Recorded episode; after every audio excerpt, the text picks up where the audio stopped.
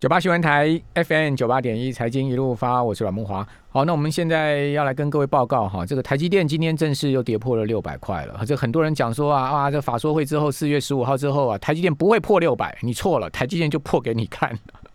啊，为什么台积电会破六百呢？因为法人一路猛卖嘛，哈，外资呃表面说好，但是背后下毒手，哈，就在法说会的隔天呢，四月十六号，也是上周五啊。哦，这个投信法人加外资就很卖了超过一万张嘛。好，那之后就是持续在卖超。好，台电终于在今天抵挡不住卖压啊，跌破了六百。好，今天跌了十块钱。好，那引领整个盘势呢是下跌了一百多点哈。但是发各位发现啊，今天整个航运股啦也好了哈，整个呃船产股里面啊，很多股票表现非常出色哦。比如说呃食品类股里面的一档股票叫南桥。好，大家可以看到今天南桥涨了五趴多。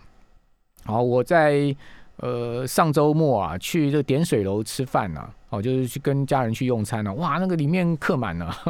那个内台湾内需消费在餐饮上面很畅旺哈。那南桥为什么今天大涨？很多人说啊，是不是因为南桥的子公司在上海的这个子公司要在 A 股挂牌的利多呢，使得南桥股价大涨？事实上并不是的哈，因为南桥发布出来三月的。单月哦，它字节出来的 EPS，各位知道多少吗？哦，零点六五元哦，三月就赚了零点六五元哈。呃，今年第一季南桥的 EPS 是一点一二元，赚一块多。哦，然后呢，呃，这个 EPS 的年比增幅是多少？我们看这个绝对数字可能不见得有意义哦。我们看那个增幅的话，你会发现很惊人哦。第一季它的 EPS 的增幅是百分之两百六十八，也就是说，南桥今年第一季的 EPS。一块多啊，它是比前一年的第一季啊增加了二点六八倍。好，然后呢，呃，如果看到就是说在南桥的实际公布出来的这个数字之后，我们就要去了解说为什么它呃今年第一季啊赚这么多钱哦。那南桥本身的说法是说它油脂啊加上呃泰国厂啊就开始呃出现获利的状况哈，油脂事业哦大陆的油脂事业加上泰国厂。哦，所以南桥在海外布局还算在台湾的这个食品厂里面算是布局比较分散的哈，就是不是只有压在台湾哦，他在泰国也有这个做米饼的厂哈，然后在大陆它的这个油脂事业其实是做的蛮大的哈。好，那大陆的油脂第一季的营收就达到了二十八点三五亿哈，这个这个年比增幅高达百分之五十二点七，由第一季它在大陆的油脂。这个事业上面可以讲说营收大幅的增加，哦，那南桥三月的营收呢是呃十七点一亿，哦，那年年比增幅也达到百分之三十四点一，好就。这个三月的营收也很明显的在上升了。那第一季的营收是四十六点六亿啊，年比的增幅是百分之二十九。也就是说呢，第一季营收整体增幅将近三成啊。那呃，三月的营收的增幅更超过第一季的这个三将近三成的水准，达到百分之三四的情况。好，所以呃，从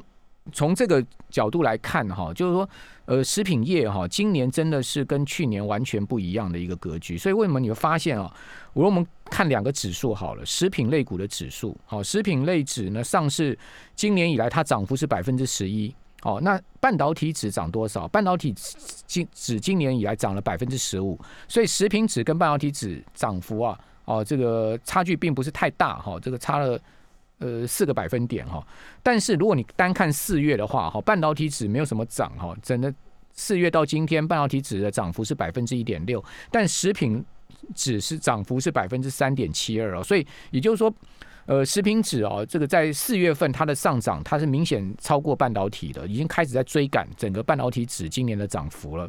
好，那这个是南桥，所以南桥今年股价涨了半根涨停板嘛，好，就是它反映的就是说它的 EPS。哦，非常亮眼哦，然后呢，你反映出来这个营收也是很明显的在增加哦。为什么会是这样的一个状况呢？因为大家都知道，这个大宗物资的原物料这个价格在涨升哦，然后呢，内需现在目前在疫情逐渐啊，这个呃，就是说疫苗开始施打之后，虽然说现在目前全世界染疫的人还是很高了哦，这个呃确诊数还是很很多，但至少这个大家都已经有。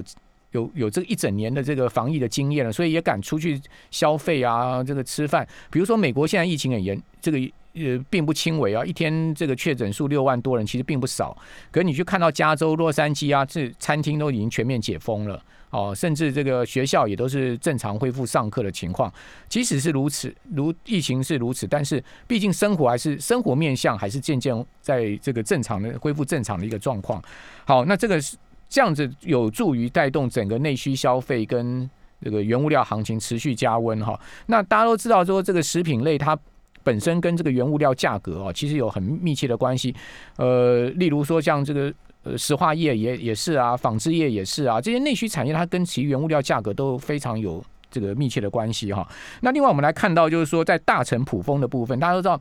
呃，现在人都吃鸡肉，这个白肉鸡啊，哦，这个鸡胸啊，现在年轻人都喜欢吃鸡胸嘛，为什么这个蛋白质的吸收转换率好？哦，再加上呢，这个不是红肉哦，那尤其是这个爱健身重训的人哦，哇，这个鸡胸肉吃了很多，所以我们来看两家食品厂。大成跟普丰，好，大成跟普丰哈，三月跟今年第一季的营收，这两家公司哦，双双都创下同期新高，哦，所以也见也也很很明显的就是说，呃，做饲料的、养鸡的，现在目前的状况也不错，哦，大成三月的营收是八十点七二亿，增幅也是将近三成，跟刚刚我们讲南桥的情况很像哈。今年第一季大成的营收增幅是百分之二十二点五，好，那大家都知道大成在这个呃养鸡饲料这个。呃呃，这个领域上面做的非常的专精了哈。呃，普丰呢，今年三月的营收增幅就稍微弱一点，只有六趴多哦，个位数哦。然后呢，呃，普丰今年的前呃前三季的营收，前三个月的营收是增幅是将近十趴，就普丰相对比大成的成长力道来的稍微弱一点。那这也是为什么大成最近股价涨势啊比普丰来的强。我觉得从财务数字上也。也有明显的这样的一个呃，这个可以去类推哦。那大成的饲料哈，